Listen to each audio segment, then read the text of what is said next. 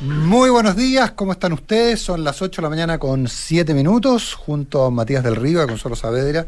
Iniciamos una nueva edición de WCNOF en Radio 1 en este día martes 29 de marzo del año 2022. ¿Cómo están, Consuelo, Matías? Consuelo, Nicolás, muy buenos días. ¿Qué tal? ¿Cómo están? Buenos días. Bien, pues. Muy bien, muy bien, muy bien. Pues, bien, pues.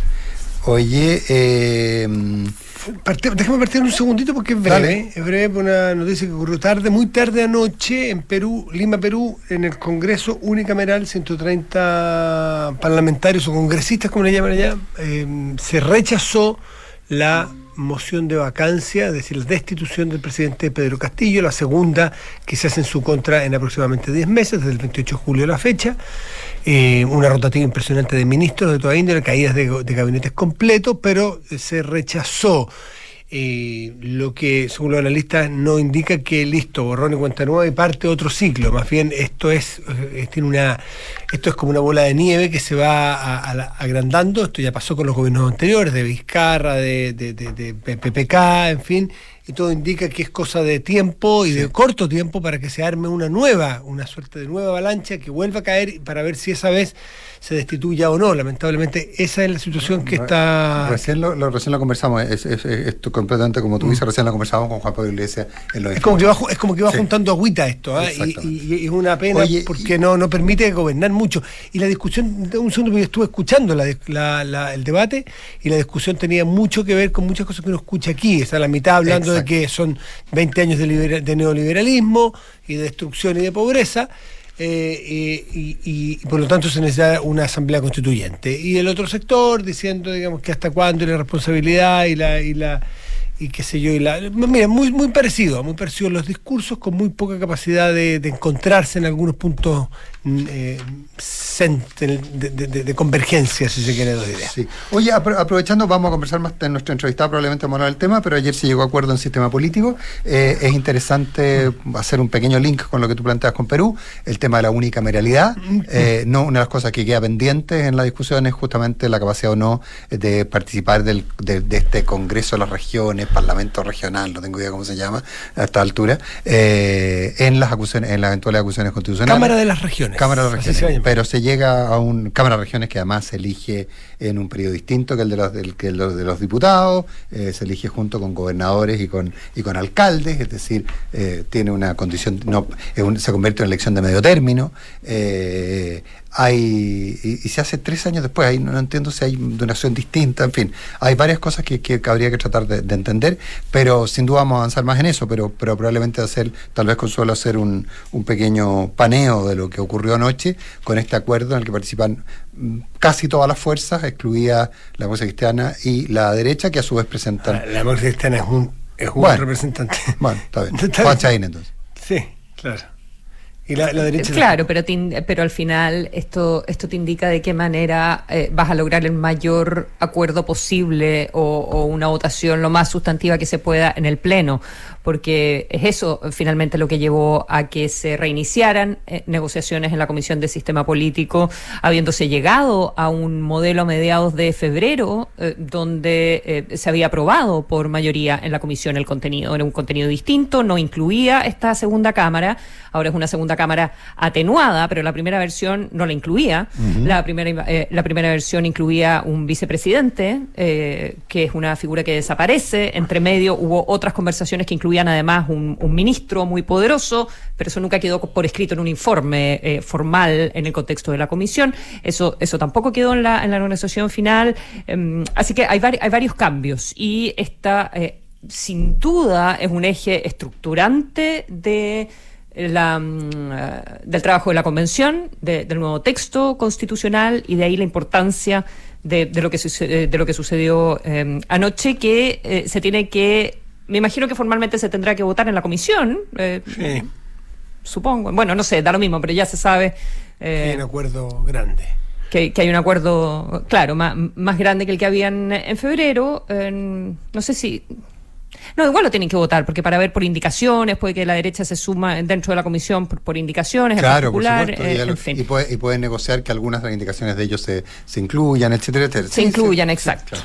Y, por lo demás, la, convención tiene la capacidad de sorprendernos con algunas interpretaciones de último minuto que lleven a que eh, a que se abran nuevos caminos. Así que mm. en ese sentido no, no, habría, en, todo caso, lo, vamos a conversar con más tarde en la, en la entrevista con, una persona integrante de la comisión, eh, pero hay también em, mucho paño de cortar, eh, por ejemplo, en sistema electoral. Sí. ¿ya?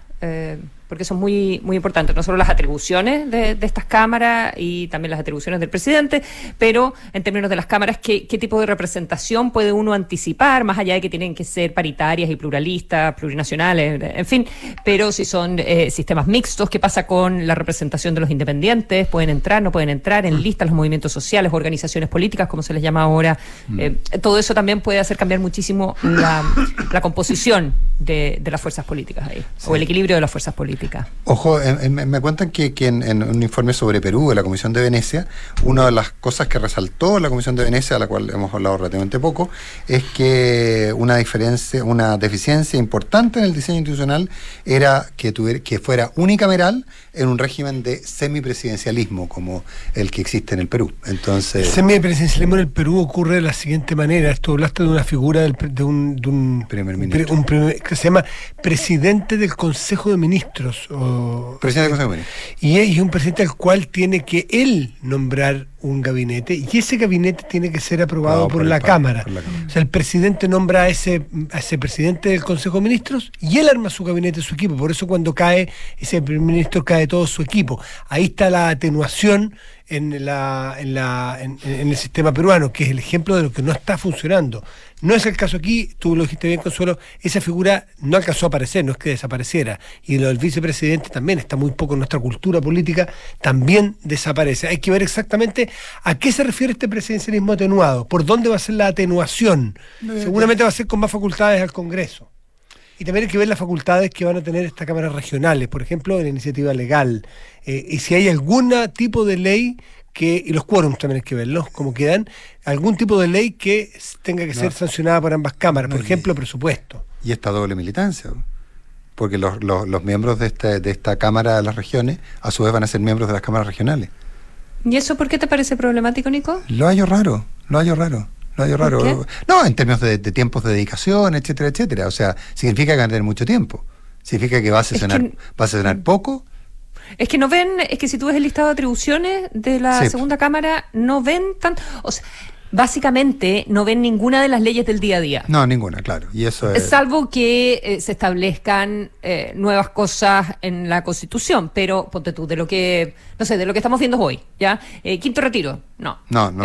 aborto, no. No. Em, indulto, tampoco. ¿Indulto tampoco? No. No, no sé cuál es. No, en fin. 8 de la mañana con 15 minutos.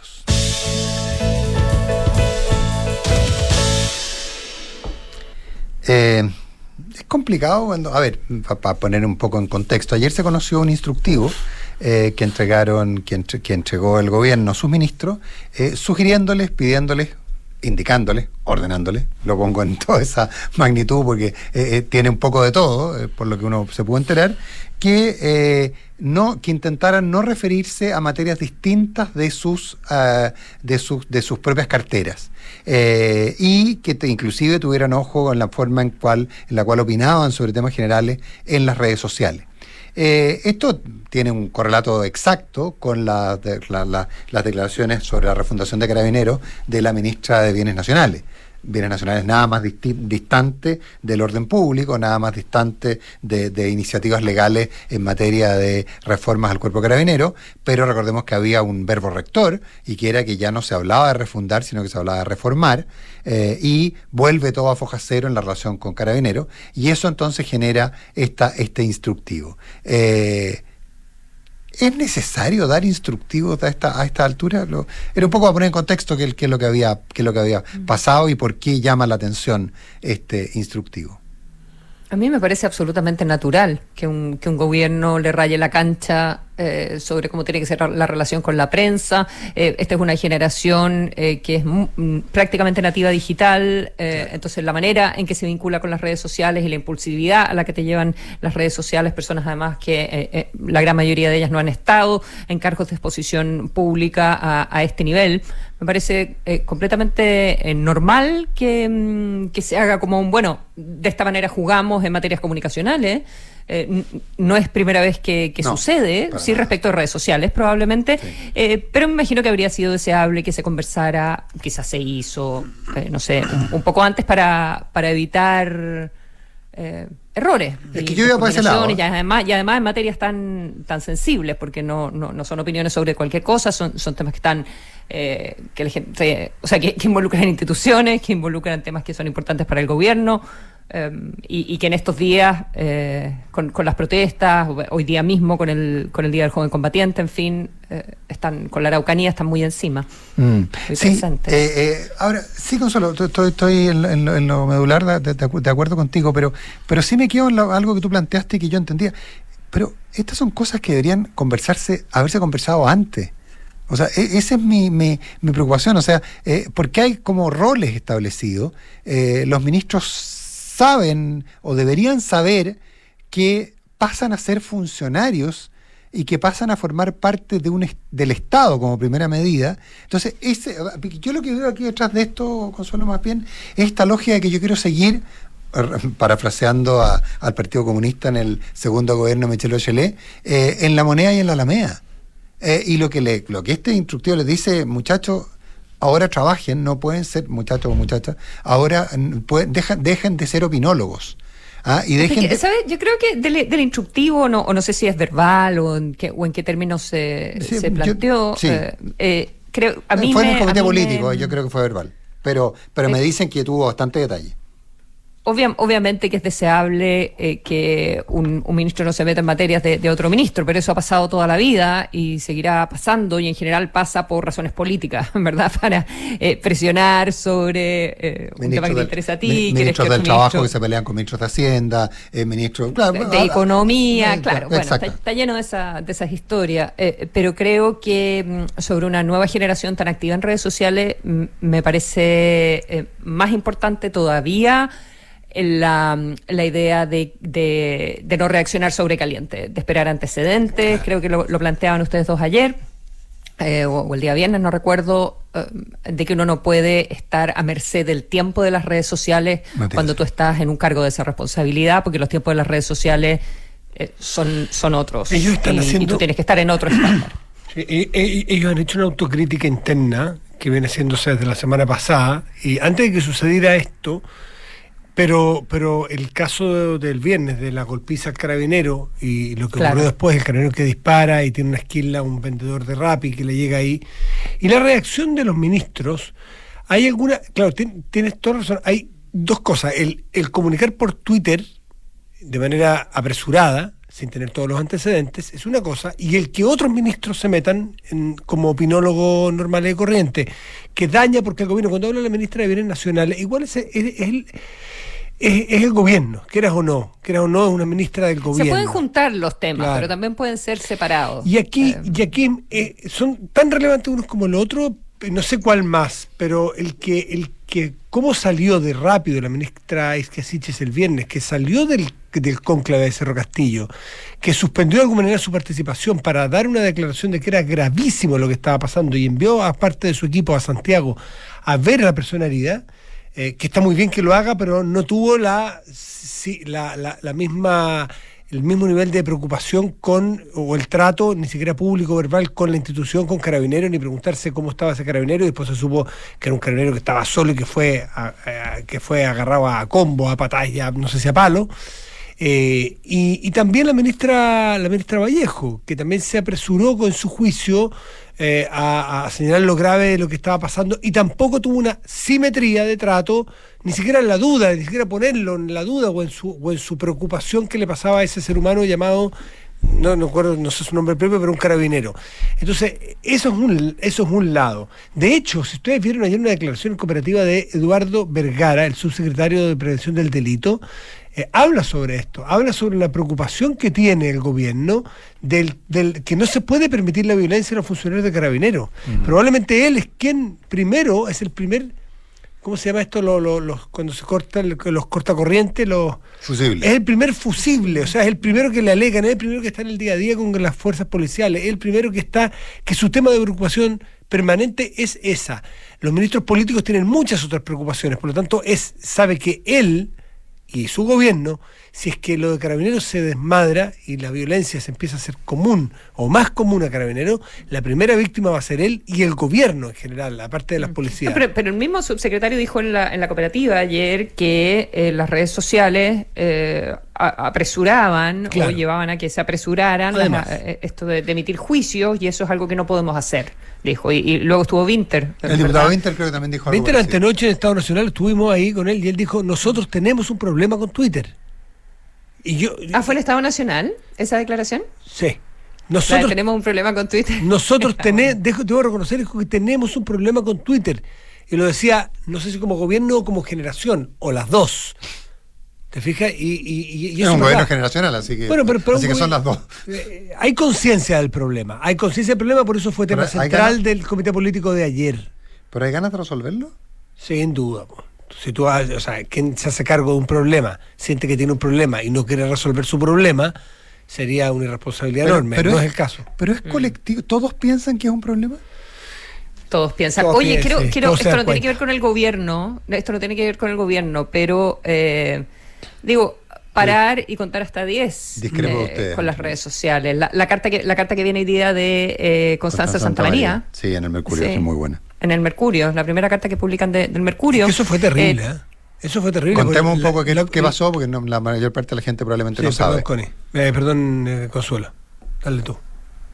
¿Cuento yo? Sí, Yes, sí. please. Bueno, pues tú, tú te sabes mejor la historia, pero yo, puedo, yo puedo contar lo, lo- lo que, lo que plantea la, la carta. Esto es eh, a propósito de un programa especial que hizo TVN, eh, Dando Bestia, ya el, el cortometraje que es, eh, chileno que estaba postulando al, al Oscar. Em, entonces, esta es una carta muy larga donde ella critica a dos medios eh, radiales, portales de medios radiales que creo que no menciona, eh, en No, todo no caso. Es cooperativa y Eh, bio, bio, se los digo yo en todo caso, si no lo ponen Ella, acá en ella no lo menciona, ella no lo menciona. Es que parte de ahí, y eso hay que mencionarlo, porque son medios que tienen un tienen un prestigio y un nombre al cual uno lo que lee lo cree. Y ahí está el problema. Porque De si uno lo lee del diario Los Tres Claro, Chanchitos, entonces ponen pero- una, publican noticias falsas, dice eh, la Connie eh, eh, Santa María, em, a propósito de algo que ella habría dicho en este, en este programa. Lo que hacen es recoger eh, alguien que en Twitter entiende mal una cosa y lo convierten en el contenido de la nota y en el titular de la nota afirmando algo que la Connie había dicho en circunstancias que no era lo que había dicho y lo que se convierte en una ola, eh, digamos, de... em, Claro, esto tiene, tiene que ver con de que, cancelación con contra, contra la CONI. que teóricamente con Santa María habría dicho que Bestia era una historia bonita. Y lo que había hecho ella era citar eh, las palabras del propio Director. del propio director, quien se refería a esta, a esta cosa extraña, de que la muñeca eh, que Era un representaba... objeto, claro, era un objeto bonito. Era un objeto bonito. hermoso. el director habló en su momento de esta contradicción de este objeto Claro. bonito en esta historia tan dura y tan, Claro. tan, tan que cruda. recordemos que es la historia de la mayor Oldero, que es Claro. una, de un tema ella, de ella le preguntó espantoso. sobre eso y alguna, peri- alguna persona en cooperativa eh, eh, eh, dijo que, que Constanza Santa María había dicho que era una linda historia. Y eso se transformó en una verdad, una verdad que claramente no se Ah, y esto parece. Ah, bueno, yo siempre pensé, creo que ya te lo pregunté también, pero bueno, da lo mismo. Siempre pensé que alguien había entendido mal en Twitter y que el periodista que había hecho las notas No, no, no, en, no, en no. los portales. Bueno, al final se retroalimenta, Se ya retroalimenta. uno no sabe Es si un- el claro, fiscal que no sabe primero- quién primero el El huevo problema de las fake news, por consuelo, es que cuando hay algún medio que lo pone, No, pero lo que reclama esa es la nueva porque- verdad. Y que no es real porque paga el No, es que. ¿sabes lo que pasa? Es que, es que, espérate, porque una son cosas fake news intencionadas, donde Claro. tú construyes, y otra es hacer muy mal tu trabajo, o ser eh, flojo, que es lo que ella dice. Tú no tienes por qué asumir que eh, los periodistas que hacen las notas en, en estos portales eh, quieran eh, decir algo falso, ¿ya? Pero en la práctica lo hacen porque hacen mal su trabajo. O no vuelven a revisar la cuña, o no revisan bien los contenidos en redes sociales, o no llaman a la periodista, o no llaman al director de la película.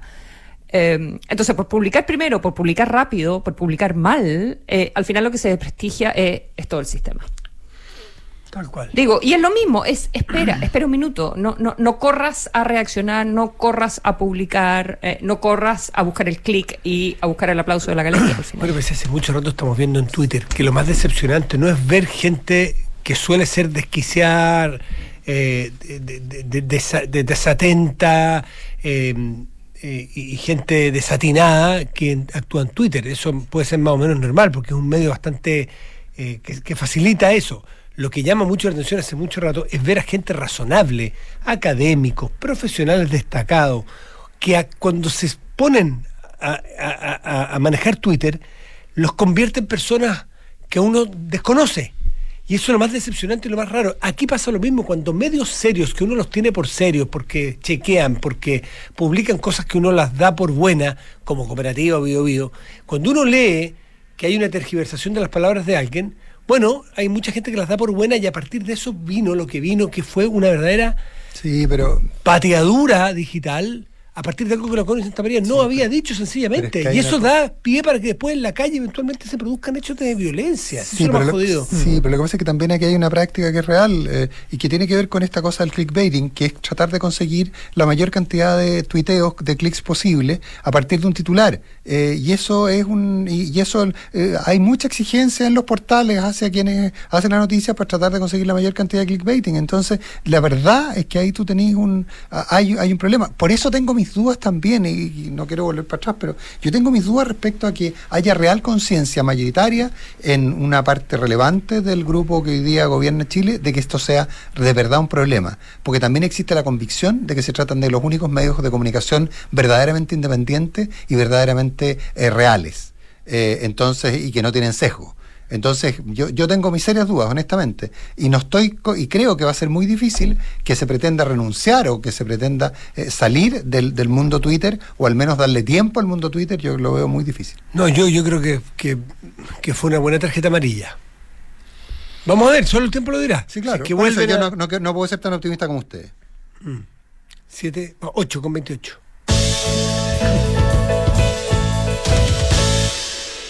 Oye, yo quería, por un segundo, pues lo había propuesto, pero, pero parece que me fue mal en la pauta virtual. Eh, yo quería hablar por un segundo de algo que Cataña es un auspiciador de este programa. Así que pongo el tema igual. Sí, claro, igual. Pues déjame hacer uso de. Sí, pues, pero tú, tú, tienes, ¿cómo se llama? Eh, eh beneficios. No, no, no, no, no, no tengo ninguno. no lo estoy diciendo con cariño. Claro, yo sé, yo sé. Pero con respeto. No, no, no, pero es que, es que creo, porque creo que calza con todo esto. Eh, calza con una cierta lógica. El, eh, ustedes saben que uh, la FP Habitat, que es eh, auspiciadora de este programa, hacemos el, el, eh, el disclosure inmediato, digamos. En evidente hacemos menciones. Claro, auspiciadora de este programa. estaba realizando una campaña en la cual básicamente lo que hacía era informar las percepciones que tenían los chilenos a partir de una encuesta realizada por Criteria sobre la propiedad de los fondos. Y, planteaba que hay una discusión que se está desarrollando en la convención, que se está desarrollando en, que se va a desarrollar en el Parlamento, que tiene que ver con el quinto retiro, etcétera, etcétera, en la cual se planteaba eh, que la duda sobre la propiedad de los fondos. Esta campaña había sido dada a conocer por la FP a principios de marzo a la superintendencia. Eh, entiendo que las FP tienen bastantes limitaciones respecto a qué pueden, qué cosas pueden decir en su publicidad, porque por lo cual entiendo que la mayor parte de las campañas son entregadas previamente a la superintendencia de pensiones. Esta, eso había ocurrido eh, en los primeros días de marzo, creo que el 14 de marzo se había entregado eh, esta campaña, la, la, la superintendencia la había visto y no había hecho ningún comentario.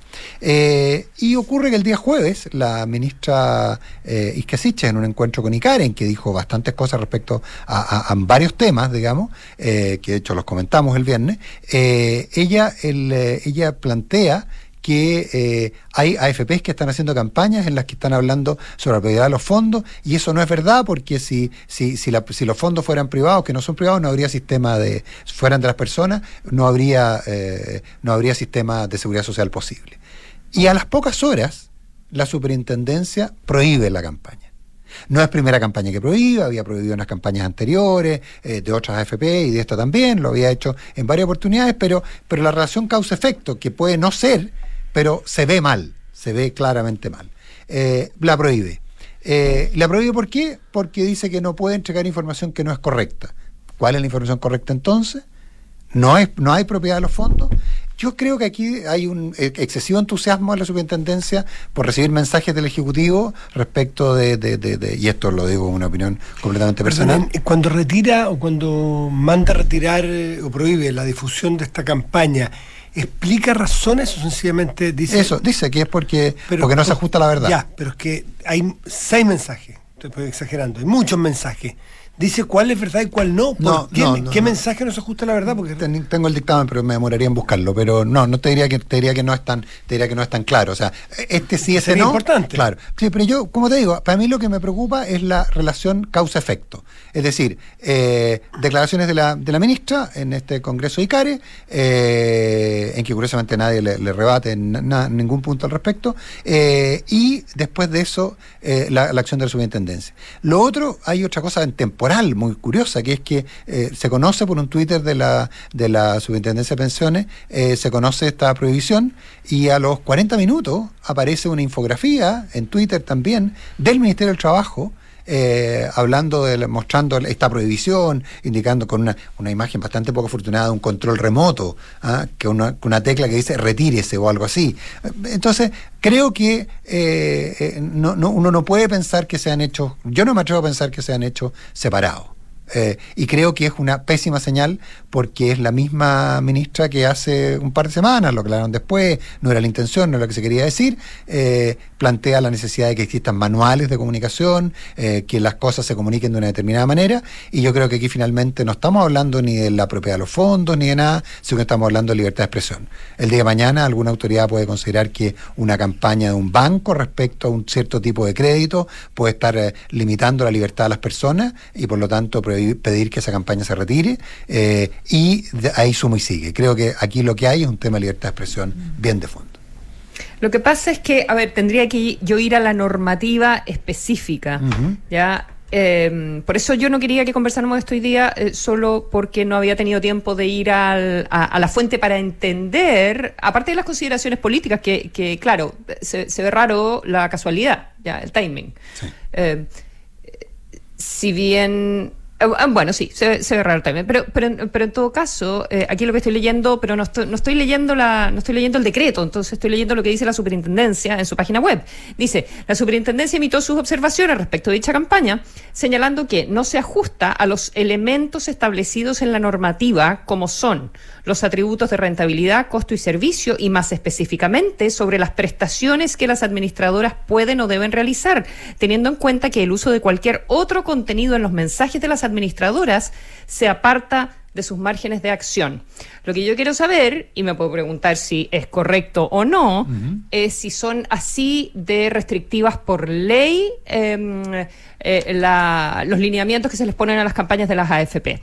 Porque de ser así, si es que solo se pueden referir a estos elementos, eh, me parece que quizás la campaña efectivamente sí se salía. esto, esto digamos, se está yendo en corte de apelaciones, van, van, van a ser, no todavía, ¿verdad? Creo no, que no, no, lo que hay un recurso de reposición ante la propia superintendencia y después se va a proteger. En otras ocasiones, en otras ocasiones, y Cuprium y otras han, han, recurrido también a tribunales, en fin, estos tienen... tienen bueno, de hecho, de hecho la propia Hábitat... Discusión larga, pero, pero lo que voy es que hay un antecedente de lo restrictivas que, que, son al parecer los márgenes en los que se tienen que mover las publicidades de las AFP. Sí, pero hay, como te digo, hay dos elementos. Uno, el que la superintendencia lo conocía, y el segundo, ojo, que es que Habitat eh, recurrió por una, a ella se lo multó por una carta que le envió, que está en la misma sintonía, que envió a sus afiliados respecto a los efectos de los retiros, eh, y esa y, en la, eh, ese recurso lo ganó Habitat, está, se ve, se debería ver esta semana en la Corte Suprema, y el fallo es bastante claro respecto a que no pueden existir limitaciones en la comunicación con los afiliados. Y esto es un acto comunitario. Claro, pero, pero ¿es la comunicación con los afiliados o es en la comunicación pública a través de una campaña publicitaria? Porque esta campaña publicitaria era para todo el mundo. Solo estoy tratando de poner eh, eh, otro otros elementos sobre, la mesa, porque efectivamente en, en, un contexto que sabemos cómo se está discutiendo todo lo de las pensiones, y o sea, no hay que taparse los ojos, digamos. Pero, me parece importante pero era una campaña, era una campaña como bien explícita respecto del sentir de, eh, claro, que estaban información. lo que decía la encuesta. Es muy importante que la superintendencia al momento de prohibir diga explícitamente qué es lo inaceptable, prohibido o que se sale de la norma. Porque si lo que tú estás prohibiendo es una campaña de difusión de información, tú tienes que tener claro de parte del regulador qué información es, a juicio de ellos, verídica Claro, y cuál y- es falsa, porque si no, yo digo, la, la superintendencia prohíbe una campaña de información que tiene más de un mensaje, yo podría perfectamente decir el mensaje completo es falso. Entonces, si no aclara... No, no, no es falso. No, No, no es dicen falso. que es No, falso. no, que- que Dice, se no se atribuciones". ajusta a la normativa. Ahora, Ya. si es una normativa ridícula que le raya la cancha de una manera completamente estrecha a una industria, bueno, tenemos que conversar de eso. Mm. ¿Me entiendes?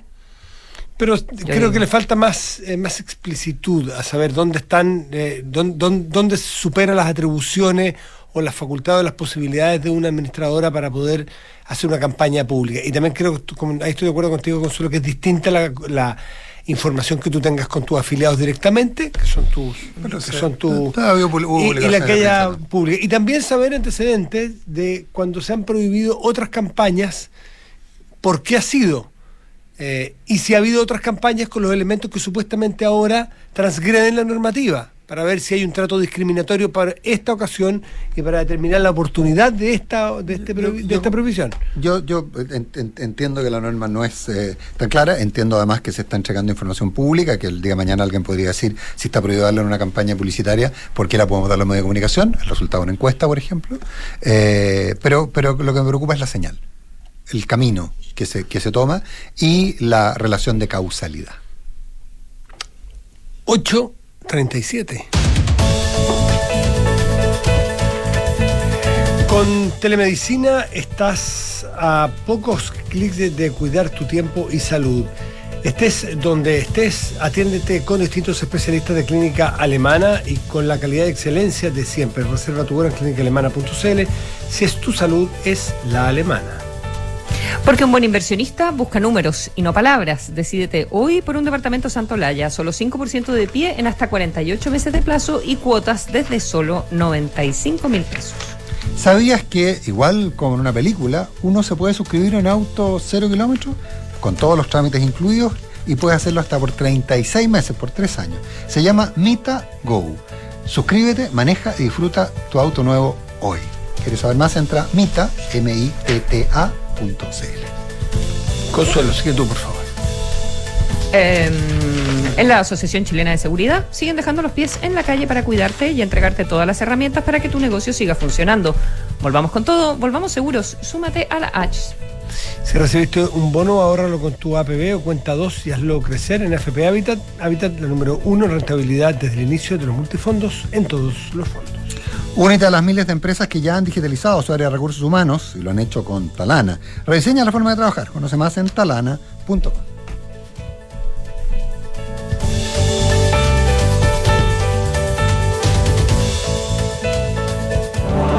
Nuevos sabores llegaron a conquistar los paladares a Monticello con los reconocidos chefs Sergi Arola, Monticello a la vista. Jan Ivi, Llegó la revolución del sabor. Carolina Bazán. ¡A la cocina, muchachos! Descubre los nuevos restaurantes de Monticello y un sinfín de recetas para pasarlo bien. Gran Arena, Boulevard, Hotel y mucho más. Monticello, apuesto, te va a gustar. MitaGo presenta una nueva forma de tener tu auto cero kilómetros sin comprarlo, sino que suscribiéndote. Para, para, ¿suscripción? Así, igual que como me suscribí para ver mis series, ahora me suscribo y tengo un auto.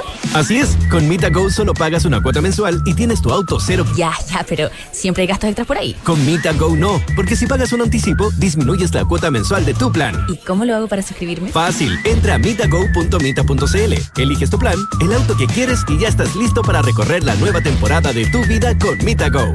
Disponible en todo Chile y en mitago.mita.cl. Descuentos de hasta 17% por tu nuevo departamento. Reacciona a esta oportunidad. Son muchas las cosas que no sabías de los proyectos Santolaya. En Macul, Santiago, Ñuñoa y La Cisterna. Tu departamento para vivir o invertir con solo 5% de pie. Desistimiento sin costo y arriendo garantizado. Y si lo prefieres, te devolvemos 24 dividendos para pagar el pie. En Santolaya respondemos a tus expectativas con números y no palabras. Descubre más en santolaya.cl. El e-commerce y la rapidez de entrega han incrementado el desarrollo de centros de distribución de última milla, ubicados en parques industriales cercanos a las zonas urbanas en Estados Unidos, fenómeno llamado infilling. Aprovecha esta tendencia a través de un fondo de inversión que invierte en propiedades industriales arrendadas en Estados Unidos. Infórmate en banchileinversiones.cl. Banchile Inversiones. Inversiones digitales para todos. Infórmese de las características de los fondos de inversión las que se encuentran contenidas en sus reglamentos internos. Digitaliza los procesos del área de recursos humanos con Talana, la más completa y robusta plataforma de gestión de personas. Gracias a los módulos de remuneraciones, asistencia y turnos, comunicaciones, firma digital, centro de requerimientos y desarrollo organizacional, Talana ha ayudado a las empresas a reducir sus costos operacionales en más de un 30%. Únete a las miles de empresas que ya han digitalizado su área de recursos humanos. Con Talana, rediseña la forma de trabajar. Conoce más en talana.com. Hay cosas que haces hoy que en unos años más vas a agradecer, como hacer deporte, destinarle ese tiempo extra a tus estudios y ahorrar cuando puedas. Ahorra para ti, ahorra para tu futuro. Si recibiste un bono, ahórralo en tu APB o cuenta 2 y hazlo crecer en AFP Habitat. Habitat, la AFP número uno en rentabilidad desde el inicio de los multifondos en todos los fondos. Infórmese sobre la rentabilidad de su fondo de pensiones, las comisiones y la calidad de servicio de las AFP en el sitio web de la Superintendencia de Pensiones www.spensiones.cl. Cuando una trabajadora, así, con A, se suma a un equipo de trabajo, hay avance, aporte, actitud, hay aprendizaje. En el mes de la mujer, la H reconoce y conmemora a las obreras, arquitectas, ingenieras, abogadas, cuidadoras, doctoras y enfermeras. A todas las mujeres trabajadoras de Chile. Trabajadora con ADH. Conoce más de la campaña en redes sociales, arroba prevención h slash trabajadora. Las mutualidades de empleadores son fiscalizadas por la Superintendencia de Seguridad Social www.suceso.cl. Hola, ¿acá puedo comprar mi seguro obligatorio y pagar la patente? Sí, bienvenido, pero primero tiene que hacer la fila para tomarse la temperatura, luego a esta otra fila a desinfectarse las manos y los pies, luego tiene que pasar por acá a la fila para sacar números, después tiene que hacer la fila para esperar mientras lo llaman a uno de los módulos, y luego tiene que hacer la fila para pagar y luego otra fila para que le entreguen sus documentos. Hazlo simple y sin filas en consorcio.cl y contrata tu SOAP 100% online. Además, al contratar tu seguro obligatorio ayudas a los niños de Quaniquem. Ándate a la segura. Entra a consorcio.cl y contrata tu SOAP hoy. ¿Le quedó claro, señor? Cariño, ¿cómo estás? ¿Sigues trabajando aún? No, no, estoy viendo en la página de Verisur. Ah. Quiero averiguar de poner una alarma. Desde que les robaron a los del tercero, no me quedo tranquila. Sí, buena idea, pero ¿se puede instalar en un departamento arrendado? En el sitio web dice que se puede, ¿eh? Y si nos cambiamos, la vuelven a instalar en donde estemos. Ah, perfecto. Llamemos entonces. Contrata la alarma Cero Visión, capaz de actuar antes de que lleguen las fuerzas de seguridad. Llámanos al 600-385-0003 o calcula online en verisur.cl. Activa Verisur. Activa tu tranquilidad. Hablemos en off. Nicolás Vergara, Consuelo Saavedra y Matías del Río están en Duna. ¿Escuchaste las tendencias de onshoring, infilling y light industrial de las que está hablando Banchile Inversiones? Te invitamos a visitar su web para conocer el fondo de inversiones Banchile Real Estate USA 2, que las captura para ti. Banchile Inversiones, inversiones digitales para todos. Con telemedicina, ah no, perdona, los mejores chefs. Ay, sí, los mejores chefs y su increíble sabor te esperan en Monticello. Descubre la nueva propuesta gastronómica de Sergi Arola, Jan Ibin, Carolina Bazán y Tomás Olivera. Monticello, apuesto te va a gustar. ¿Quieres ahorrarte la fila para contratar tu seguro obligatorio? Hazlo 100% online en consorcio.cl. Fácil, rápido y sin filas. Además, al contratar tu seguro en consorcio estarás apoya ayudando a los niños de Coaniquem. Contrátalo hoy. Son las 8 de la mañana con 44 minutos, hablamos en off en radio. Sí, anoche se llegó a un acuerdo, no hay tiempo que perder, así que vamos rápido en la Comisión de Sistema Político, Gobierno, Poder Legislativo y Sistema Electoral eh, para, bueno, para presentar su proyecto y que el Pleno debiera aprobar. Estamos con Constanza Schoenhout, eh, convencional de Convergencia Social, quien formó parte de, de, de este acuerdo. Entiendo que una de las redactoras. Constanza, buenos días, gracias por recibir a Duna. ¿Cómo estás? Hola Matías, buenos días, buenos días eh, Nicolás, buenos días Gonzalo. Hola Constanza, ¿cómo estás? Gracias Hola, por estar con buenos días. Eh, bueno, de las cosas fundamentales o de las que más se han eh, dado a conocer es que se eliminan algunas, lo del vicepresidente, lo del, lo del ministro de gobierno, que, que queda el presidencialismo, queda atenuado. Hay otras medidas también, quiero partir por ahí porque mucha gente pregunta, ¿qué es esto del presidencialismo atenuado y cuál es la atenuación que se hace del presidencialismo que actualmente tenemos? Mira, efectivamente nosotros lo que proponemos es eh, digamos, dejar atrás el hiperpresidencialismo actual que está bajo crítica hace, hace harto tiempo en un régimen donde efectivamente la concentración de poder eh, eh, ejecutivo, pero también legislativo en, en, en el presidente, sí, a través de los decretos de fuerza de ley, por ejemplo, ya donde hay potestad reglamentaria, eh, autónoma y de ejecución. Entonces, cuando está muy concentrado el poder en el ejecutivo, entonces, eh, digamos, el Congreso y el ejecutivo pasan a una dinámica mucho más de competencia que de colaboración y también el Congreso se vuelve un espacio de representación un poco más eh, eh, irrelevante, ¿no? Por tanto, la atenuación del presidencialismo lo que pretende es compensar en términos de contrapeso al Ejecutivo y al Legislativo. Y para eso, lo que, digamos, con las herramientas que uno cuenta son, bueno, hay distintas, entre ellas, por ejemplo, la, la eh, las urgencias legislativas, quién las pone, si las pone solo el presidente o si las puede poner también el Congreso. Eh, tiene que ver con eh, mecanismos en general de interacción entre el, el, Ejecutivo y el Legislativo a efectos de que eh, puedan eh, contribuir de mejor manera. Esto en particular, por ejemplo, para la discusión de ley de presupuesto. Entonces, nosotros consideramos una unidad técnica presupuestaria eh, en el Congreso que permita una discusión más como pares entre Congreso y Ejecutivo que hoy día no se da. Y eso entonces también mejora el debate y permite que el Congreso esté en mejor condición para poder debatir la distribución de los recursos nacionales. Nico, ¿quieres tú? No, no, no, no, dale, dale. dale. Ah, eh, Constanza es un informe eh, eh, sustantivo, hay, hay, muchas cosas importantes, pero eh, habiéndolo leído, eh, digamos, lo, lo, que pude en, eh, en, en este rato de, que salió, ¿te parece a ti que en redistribución de poder hay más cambio entre relación del el presidente con el legislativo, o sea, del ejecutivo con el legislativo, o hay más cambio en eh, el peso de la Cámara de Diputados versus lo que se le quita Claro, a lo que conocíamos como Senado? Eh, yo creo que un poco de ambas. El Ejecutivo va, digamos, como estructura, a ver, todo el sistema como estructura no va a ser tan distinto, digamos, en términos de, referencias, ¿no? A lo que tenemos. Vamos a tener un presidente o presidenta, descartamos la figura de la vicepresidencia y del ministro de gobierno, que eran figuras que pensábamos podían eh, cumplir un rol más protagónico también en el Ejecutivo. Eh, y en el Congreso vamos a tener una, un Congreso de diputados y diputadas, que es como la que conocemos hoy día, pero fortalecido fortalecido en su representación, fortalecido en su capacidad técnica y fortalecido en su incidencia legislativa. Y una Cámara de las regiones con una integración distinta, es decir, todas las regiones van a estar representadas, cada una en igual, eh, con igual número de representantes, que va a contribuir al debate legislativo, pero que no es una Cámara revisora como la que tenemos actualmente. Por tanto, o sea, hay un solo, equilibrio- perdona, o sea, solo en cierta, solo en ciertas materias. Yo al, al comienzo del programa po- ponía el siguiente ejemplo, corrígeme si me equivoqué, porque el Nico me dijo así como, ¿en serio? Por ejemplo, leyes que hemos estado discute- eh, viendo en estos días, si estuviéramos en el nuevo sistema, em, indulto eh, presidencial a estallidos de la revuelta, eh, aborto, em, quinto retiro, todos esos no los vería la eh, Cámara Regional, ¿verdad? Las vería solo el Congreso de Diputados y Diputadas.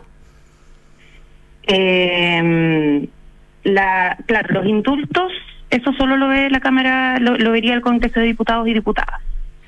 Eh, ¿Cuál es el otro que me preguntaste? aborto, por ejemplo. aborto ah, y- no, pero es que aborto quedó, no, pero es que aborto ahora es- está con reforma constitucional, entonces no me sirve el ejemplo. Eh, eh, Quinto retiro. en- quinto retiro solamente. Quinto retiro. Eh, a ver, mira, aquí lo que nosotros tenemos son en general eh, algunas normas, a- algunas materias de ley que están bajo el criterio de interés regional, ¿ya? Eso es lo que intentamos resguardar, porque si no, claro, podrían, a ver, podrían ser todas las materias. Lo que intentamos resguardar fue un criterio, ¿ya? Y el criterio es eh, materias que fueran de interés regional. Entonces, por ejemplo, en base a ellos tenemos leyes que alteren la división política y administrativa. Tenemos eh, las leyes de eh, que autoricen la celebración de operaciones que puedan eh, comprometer la responsabilidad patrimonial de las entidades territoriales. Cuestiones de esas características, pero además usamos el criterio de anclaje institucional. Por tanto, también va a revisar, por ejemplo, de eh, reformas constitucionales eh, en materia de algunos órganos autónomos, como es la Contraloría, por ejemplo, que es de fiscalización, ¿no? Algunas leyes como de sistema electoral y de organizaciones políticas, que también, digamos, son fundamental, digamos, para, el- para, para sostener el sistema político. Pero aquellas materias, por ejemplo, en materia de gasto, eso primero sería una, una norma como existiría donde el presidente o presidenta tiene que concurrir necesariamente al acuerdo, ¿ya? Es lo que le denominamos eh, leyes de concurrencia presidencial necesaria, que tiene una, una leve diferencia con las iniciativas exclusivas de ley que conocemos hoy día. ¿Y cuál es la diferencia? Es que, es que ese probablemente es lo, es lo más relevante. ¿Cuál es la diferencia entre la iniciativa exclusiva versus la concurrencia? Esto es otra de las herramientas que tenemos para atenuar el presidencialismo, ¿ya? o como para compensar a través del Congreso. Y las leyes de concurrencia necesarias son en general el listado muy similar a lo que hoy día conocemos como iniciativa exclusiva De eh, del ¿Y- presidente. ¿Y cómo opera? Ya. Y pero básicamente significa que el Congreso puede generar iniciativas de ley respecto de estos temas. Pero para que pueda avanzar en la tramitación legislativa va a requerir del patrocinio del presidente. Entonces esto lo que permite Nada muy es que distinto, nada muy distinto a lo que ocurre hoy día. o sea, hoy día en principio la iniciativa solo la puede implementar, solo Pero- la puede pero- llevar adelante el presidente. Pero en muchas oportunidades los parlamentarios presentan proyectos y piden el apoyo del Ejecutivo para poder llevarlos a cabo, y en algunos casos los conceden y en otros no. O sea, eh, ¿tiene la facultad el Ejecutivo de negarse a otorgar el patrocinio? O sea, de, de, no- de negarse a, a esta concurrencia necesaria? Por cierto, hay un plazo establecido para ello. Y aquí hoy Ah, día un lo plazo. que ¿Y qué ocurre pasa ese plazo? si no está en ese plazo el proyecto se desecha. Perfecto. Ya que son que serían lo que establecimos fue 15 días después de despachado el proyecto desde la comisión eh, donde se estuviese viendo. ¿Ya? Y esto es importante porque hoy día efectivamente el quinto retiro es un buen ejemplo de eh, el Congreso eh, tomando las riendas de materia de iniciativa exclusiva. Pero es un espacio de tensión bien fuerte, porque aquí se discute la constitucionalidad o no de esa, de esa ley, etcétera. Por tanto, aquí lo que hacemos es permitir que se abra el debate político desde el Congreso, teniendo un marco de responsabilidad también, donde se requiere un informe técnico presupuestario previo para poder presentar esas mociones, por eso la unidad técnica presupuestaria, eh, de manera de dar un debate serio, pero abrir el debate y que los representantes populares también puedan poner estos temas sobre la mesa. Constanza Schoenhout, convencional constituyente de Convergencia Social. ¿Qué pasa con las, ah, en este nuevo marco, o qué pasaría en, las, en el caso de las acusaciones constitucionales? Que hoy día sabemos que se hacen en la Cámara de Diputados y el Senado opera como juez, como, ju- como jurado. Como jurado. La acusación, no, la- el debate sobre acusación constitucional quedó para el, para el segundo informe de la comisión, no entra en esta propuesta. Ya, eso es un diseño que hay que pensarlo completo, sobre todo a propósito del de, eh, el bicameralismo simétrico que estamos proponiendo, así que decidimos pasarlo a la segunda etapa junto con los estados de excepción.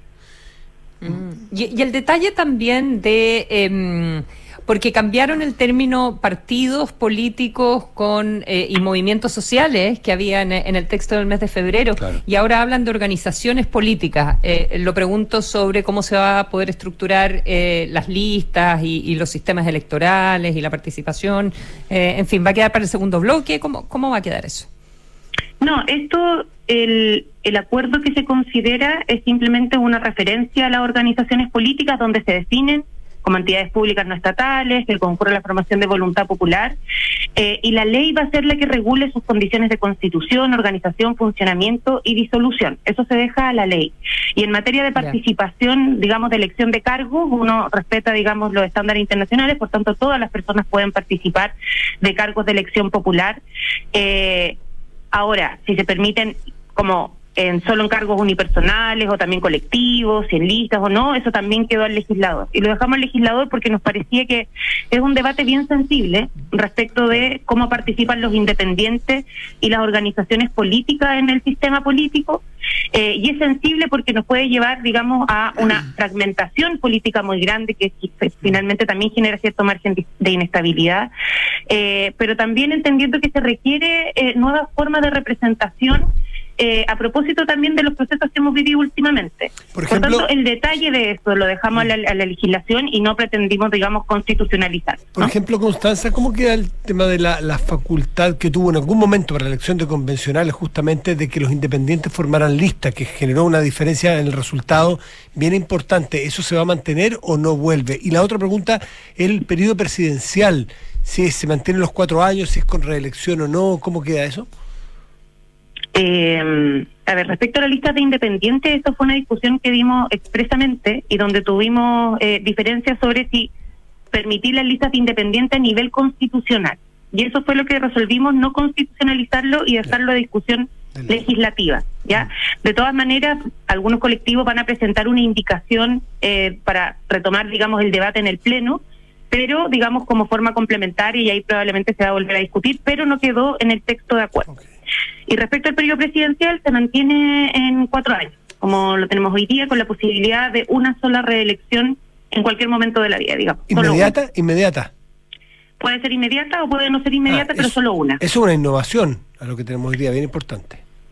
Ah, ya va va a ser para el periodo, para este periodo o para el siguiente. Pregunta concreta: si que en- durante el gobierno del presidente Boric se aprueba esto, ¿él podría ir a una reelección o a partir del siguiente mandato?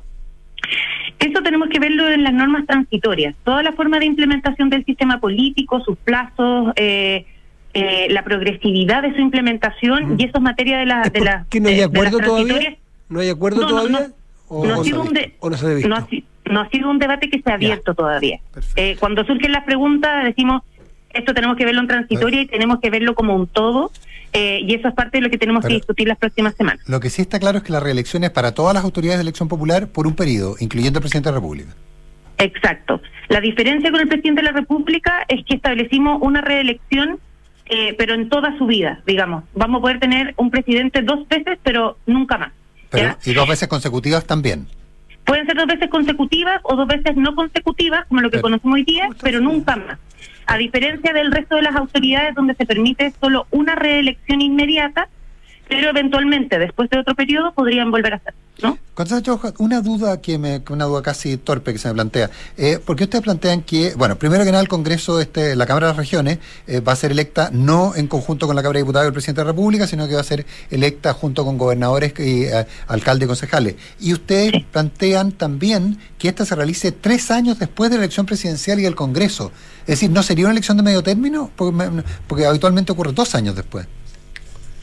No, no sería una elección de medio término. Va a ser un poco similar a lo que hoy día tenemos, que es la, digamos lo mismo. Elegimos primero eh, Claro, elecciones municipales y después las elecciones la nacionales. tres Sí, o años. sea, es un, es un año de desfase con el con la elección eh, nacional. Ah, perfecto. Ah, por el, por el periodo en cual se realiza, correcto. Perfecto. Sí, es solo un año de desfase. Eh, y, lo, y lo pretendimos, digamos, para mantener un poco la estructura que tenemos hoy día en términos electorales, no modificarla mucho. Eh, y las elecciones de el, no sé si me preguntaste esto, pero las elecciones de la Cámara de las Regiones Sí. se elige precisamente con el resto de autoridades regionales para fortalecer el, des- el desarrollo de la política regional, Bueno, para que efectivamente se sea un órgano que esté vinculado a las autoridades regionales, al trabajo regional y no solo al nacional. Y de hecho, y de hecho entiendo, por lo que me pareció entender, también estos, estos, los miembros de la Cámara de Regiones también forman parte de las de las cámaras regionales. Eh, también tienen De una, las asambleas regionales, de claro. tienen una doble De lo que hoy día conocemos como consejos regionales. El- el core, eh, claro. Exacto, va a formar parte también para poder hacer ese vínculo. Por ejemplo, nosotros consideramos que las asambleas eh, territoriales, o sea, las asambleas regionales, perdón, van a poder generar iniciativas de ley, ¿ya? Y estas iniciativas de ley deberán pasar por el Congreso de las regiones para ser patrocinadas y poder eventualmente ser tramitadas. Y por eso es que queremos generar este vínculo, ¿no? Para que no sea, digamos, como hoy día lo conocemos, donde están los representantes regionales, pero a nivel nacional, y todos los demás representantes regionales, sino Con- que hay un vínculo. Constanza Schoenhout, un millón de gracias por habernos Gracias, atendido hasta ahora de la mañana. Tenga buen Y día. volveremos a conversar. Muchísimas gracias. Muchas gracias, que estén muy bien, un abrazo, bien, buen chao. día. Nosotros nos vamos, ya vienen cartas notables con Bárbara Espejo y luego información privilegiada. Buen día. Buen día. Buenos días.